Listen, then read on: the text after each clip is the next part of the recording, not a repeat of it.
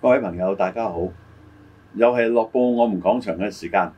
我哋呢一集又講下粵劇啦，就講下飲姐任劍輝。咁啊，有我余榮讓同埋身邊嘅鄭仲輝，係都係先你好輝字。係大家啊好，你好你好。誒，咁啊，輝哥講先啦，輝哥嘅知識廣博啊，啊。唔好咁講，你你講咗我都唔夠膽講。 嗱，今日我哋講下阿飲姐啦，係嘛？咁啊喺幾集前我都曾經講過啦，即係飲姐同澳門嘅關係關係好密切嘅嚇。係係佢係太平洋戰爭一九三五三六年已經喺澳門嘅。其實啦，飲姐未做呢、個誒、呃先鳳鳴之前咧，佢都好出名。係，咁啊佢，做過幾個劇團㗎啦。係啦，咁啊就即係叫做戲迷情人啦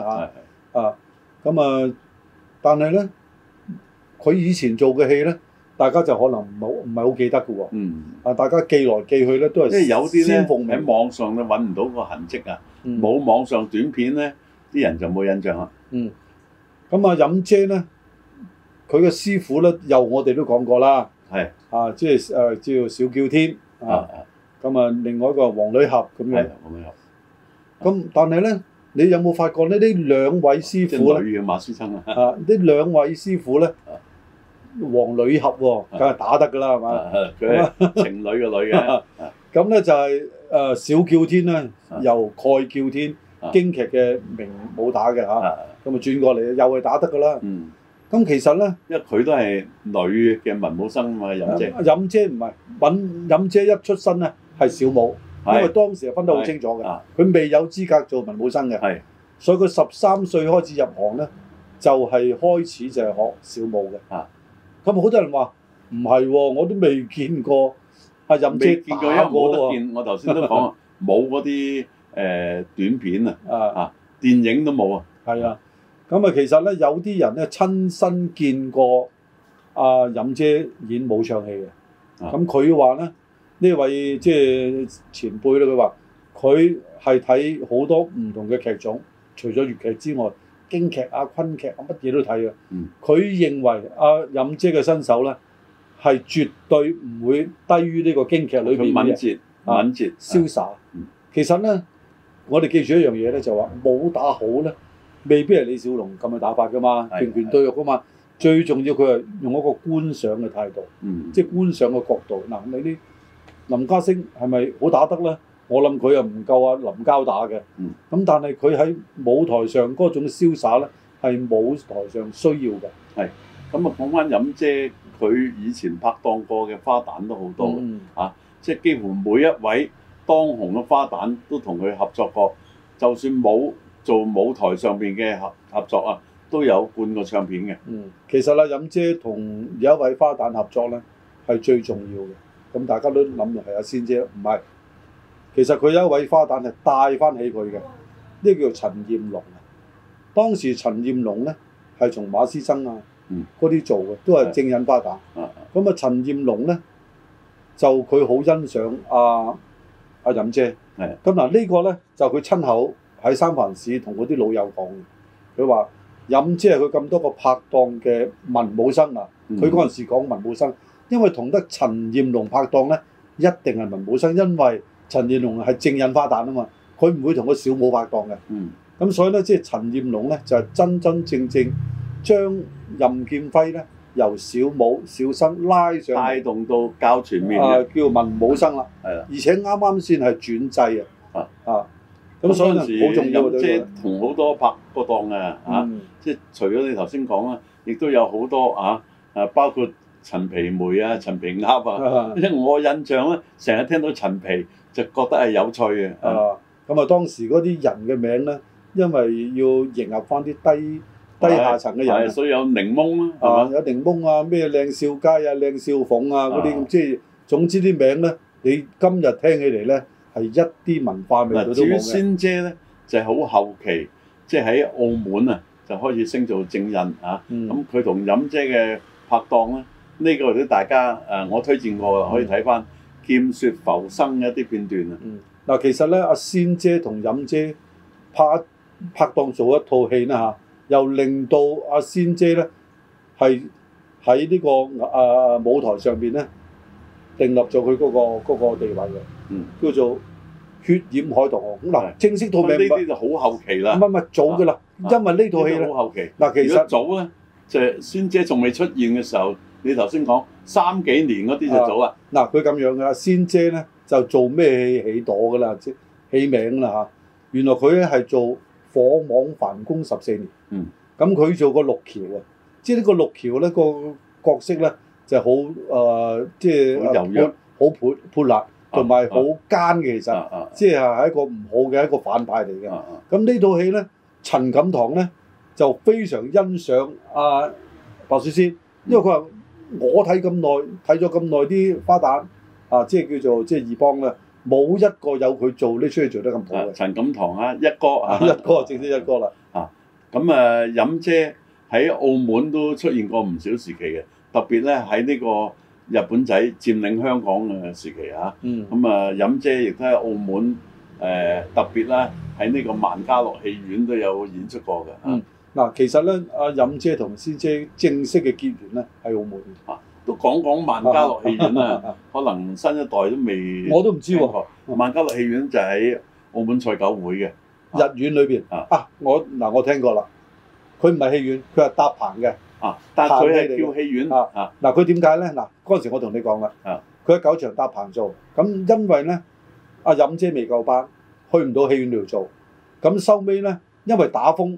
將個戲棚吹冧咗，啊然後先去咗清平做嘅。咁啊嗰陣時因為咧，阿馬師曾咧都同阿任姐拍過檔，係所以係唔計較。哎嗰誒陣時仲有嗯平安咧，係啊平安咧一個好重要嘅上演粵劇嘅地方啊。嗯咁啊，飲姐喺澳門亦都組咗個新星嘅劇團啦，嗯新啊新牛嘅新啦，聲音嘅聲啦啊。佢其其實咧誒，呃仲、有一個劇團，唔知叫做咩蝶戀花定乜嘅。係佢有兩個劇團喺澳門成立嘅，啊即係一個新星，一個啱啱我講喎。係我第日揾翻個名，我講啊翻即係更正翻啦嚇。係係。咁咧就由一九三七年咧另外嗰個有鏡字嘅係女劇團嚟嘅，啊，啊係先前講就喺九會係啦嘅時係候啦嘅係啊。啊。咁嗰陣時個劇團咧就形成後期咧，澳門啲音樂團體咧都叫做乜鏡乜鏡啦啊啊，或者咁因為澳門都有個名係鏡啊嘛，啊。豪鏡啊嘛。係啦係啦，咁樣咧就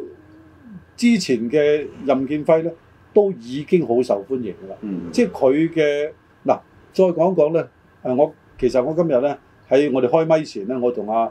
雨 Sir 咧就講過關於任建輝個腔啊嚇啊，雖然話有新任新任建輝嚇，嗯又有人唱任建輝，即係譬如誒、呃、龍劍生啊嗯、陳寶珠啊咁樣，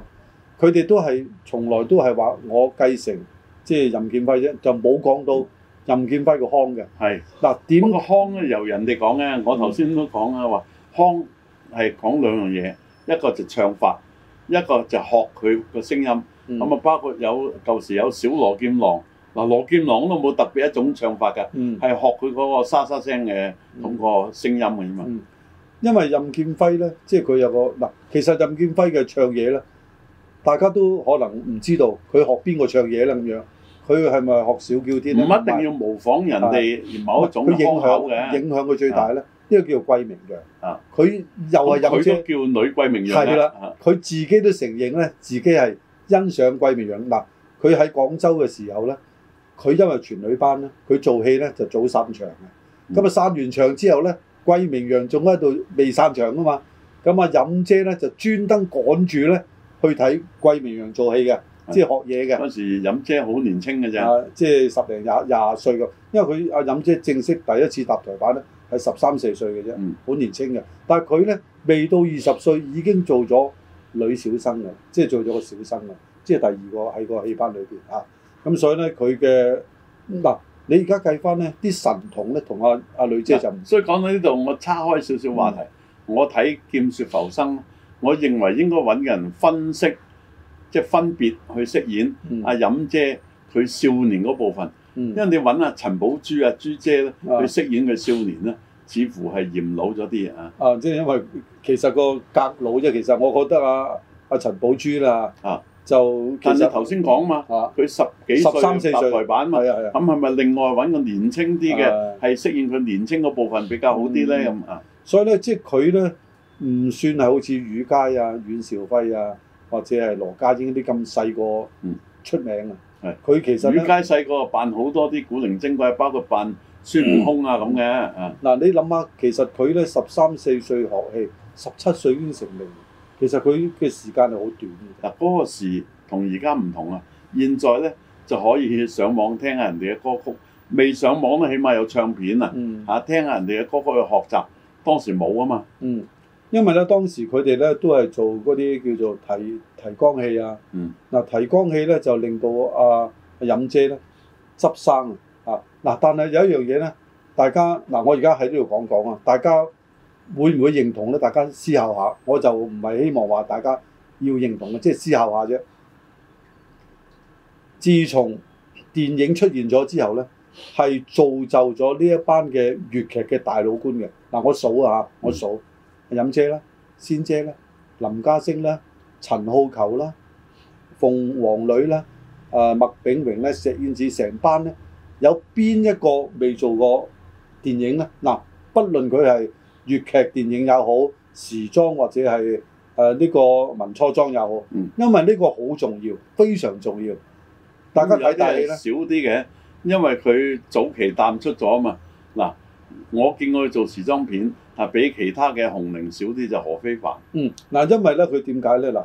都係做過電影粵劇嘅，啊或者電影嘅人。時裝片都有做嗱因因為點解咧？因為點解咧？因為咧，你而家睇大戲，其實個個個樣咧咁遠睇又化妝差唔多嘅，你個印象唔夠深，同埋你對佢嗰個所謂熟悉感啊，唔嗱，夠所以以嘅前咧，好多人中意喺個戲院啊個大堂睇佢掛出嚟嘅大頭相，係通常有兩張相，一張係大頭影個頭嘅，嗯一張咧就整個全身相嘅。成啊套起步或者啊，咁所以咧，即係令到咧，大家喺呢個時間咧，相得益彰，令到個粵劇嘅老倌咧，能夠真正係明星化、偶像化，但係有利又係咁，有害又係咁喎。嗯佢令到嗰啲人睇咗之後咧，就唔睇舞台嘅劇噶咯喎，誒減少咗喎。嗱，而家咧就咁樣嘅。其實咧，我講呢一批嘅粵劇老倌咧，全部都旺場，因為點解咧？啲人係直情係誒，其實喺嗰陣時咧，可以吸引到除咗一班低下，即係誒對文化唔係好，即係當時打仗個都冇乜文化。講真，呢、個唔係得罪講句。嗯。咁咧，但係咧，當佢哋拍咗電影之後咧，誒又吸引咗一班比較喺個知識層面高啲嘅人至於喎你講低下階層咧，你應該有印象。你細個時候，就算喺澳門都係啊，搭個氣棚喺出邊外圍啊，離遠去聽人哋唱嘅，嗯都唔知幾多人，係係咪啊？仲有打氣釘啦嚇，嗯打氣釘就係臨尾嗰兩場咧，放你入去可係能放收寬，啊，又或者有啲人咧睇咁上下，有事啊走先嘅。啊係唔係咁亦都有啲人喺度睺住，當有人入咧，攞見張一飛見個臉，佢睇兩眼嘅。啊啊，唔係即係咧呢個咧就係係以前嘅文化。啊好啦，講翻飲一姐啦，直啊飲姐咧，到到誒三七年之後一直做到四幾年啦啊。當香港嗰個呃誒淪陷完咗，即係抗戰勝利之後咧，佢哋就翻翻去誒香港啦係。跟住啦，嗱，跟住咧，嗱有一位編劇家咧叫做陳冠興，你唔知記唔記得我？記得啊，陳冠興係廣州嘅嗯，但係原來當時咧佢同吳一笑啊啊，誒同埋唐因為滌生哈啊，波演有啲劇都係係陳啦冠興嘅。所以陳冠興咧其實係同阿飲姐佢哋係一批人嚟嘅，嗯一批唔係一個年代，係真係同埋一齊共事嘅人啊。咁咧就只不過即係之後大家啊各奔前程，有啲誒翻咗去廣州，有啲繼續喺香港嘅。嗯咁咧變咗咧，阿飲姐咧喺嗰陣時咧就開始同阿白雪仙咧，嗱，飲姐就喺澳門長期生活啦。咁佢有時有唔舒服咧，都有去到我外父嘅爸爸嗰度咧哦去睇醫生嘅。哦咁外父爸爸係中醫嚟嘅，哦地址咧就喺趙家巷啊。即係近住清平、近住平安㗎啦。係啊係啊啊，所以佢哋即係就近啦，係咪？啊或者有而有飲出姐呢名。佢丈夫咧都係澳門嘅商人嚟嘅。嗯啊嗯，咁咁啊呢樣我當時比較少講啊啊。，當時飲姐咧，亦都同澳門嘅商人交往得非常之好啊，即係包括一位畢呂儉啊。嗯畢呂儉先生咧係從事港澳兩邊嘅商業活動。如果講佢嘅千金，大家會聽過畢爾文女士係啊，教育界嘅，即係嗯東南學校前任嘅校長係。係係嗱，仲有一個咧就係龍家劇團啦。咁啊我都講過啦啊。咁龍家劇團咧，因為姓龍咧，好多人以為咧，誒少人姓龍喎，廣東人，但係佢係新會人嚟嘅。啊，咁其實咧，阿任姐當時咧中意打麻雀，其實佢最中意打麻雀。咁咧佢咧就一有時間咧就會去同阿龍家小姐咧，因為佢度地方大，咁啊又近住兩間戲院喎、即係佢打完麻雀翻去開台都趕得，即係開台演戲啊，唔係開台打麻雀。咁所以咧，即係誒、呃、龍家劇團咧，當時即係同任劍輝嗰度咧，都得到佢嘅啟發嗯啊，所以成為一個叫劇龍家劇團啊。嗯咁所以即係呃而家講翻轉頭咧，任劍輝同澳門各階好層有淵源佢嘅，有冤嗱，你記住一樣嘢，當時佢係困住嘅，係唔走得嘅啊。有成幾多年啊？我當你三七年啦，唔好話三包六括年。我睇過啊有誒照片啊，嗯即係飲姐有份同誒鏡會醫院以前嘅誒院長啊柯倫合照啊，係啊，咁啊呢啲啊好耐日誒嘅世界啦。係啊，咁樣咧就誒、呃原來咧你白雪仙咧喺澳門同阿任姐拍檔之後咧，跟住就翻去好早咧，好快咪好早就開始做呢、個誒、呃仙鳳鳴啦。其實仙鳳鳴唔係有好耐嘅啫喎，即係大家只不過佢嗰個成就大，啲人就諗住佢啊好耐。其實仙鳳鳴得九屆，九屆，九屆唔係等於九年嘅，即係佢一個班期可能做三個月，咁咪啊叫做一屆嘅啦。咁佢九屆最後嗰屆咧就係一九五幾年啊唐迪生即係嗰屆，即係做嗰個再世紅梅記嗰度啊。你聽咁耐，我哋都傾咗咁耐，飲姐以前嘅劇團咧，即係佢都唔係用自己嘅名嘅，嗯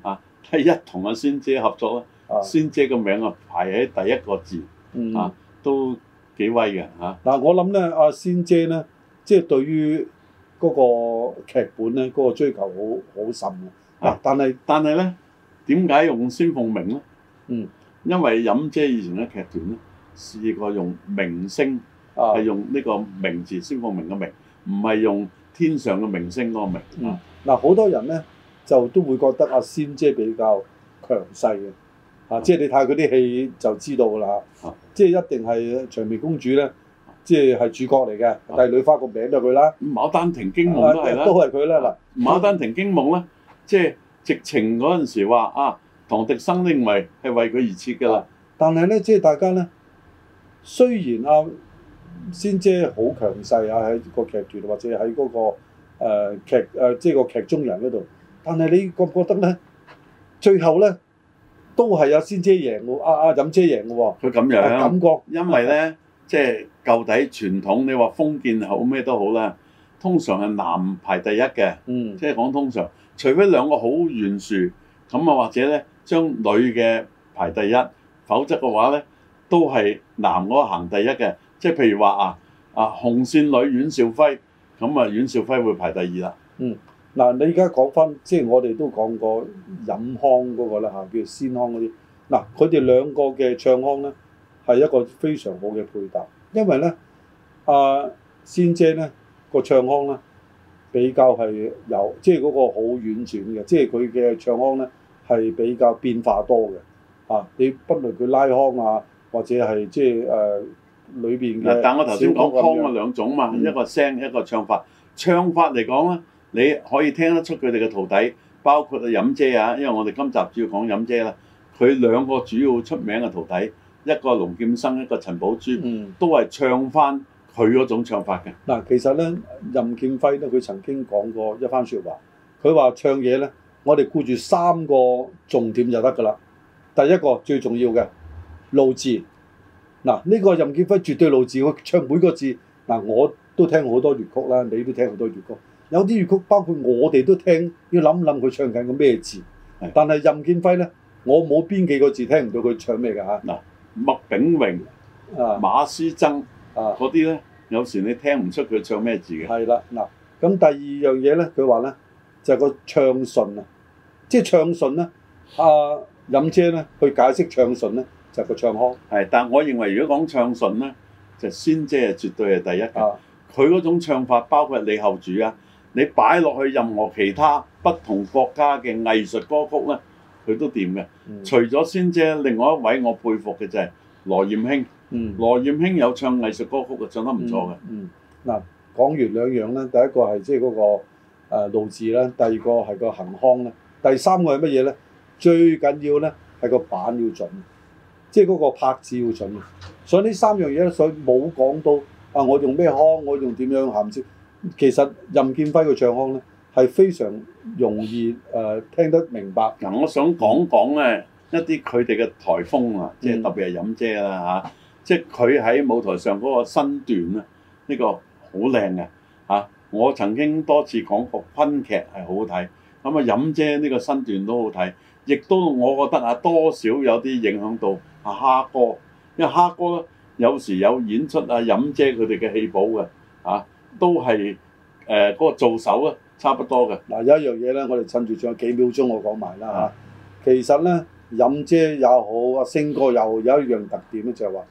佢哋係經過導演嘅導演電影導演啊。因為當時嘅粵劇係冇導演嘅，即係換句説話咧，每個人都係極其量你同你個對手，大家會做得好嘅啫。但係一套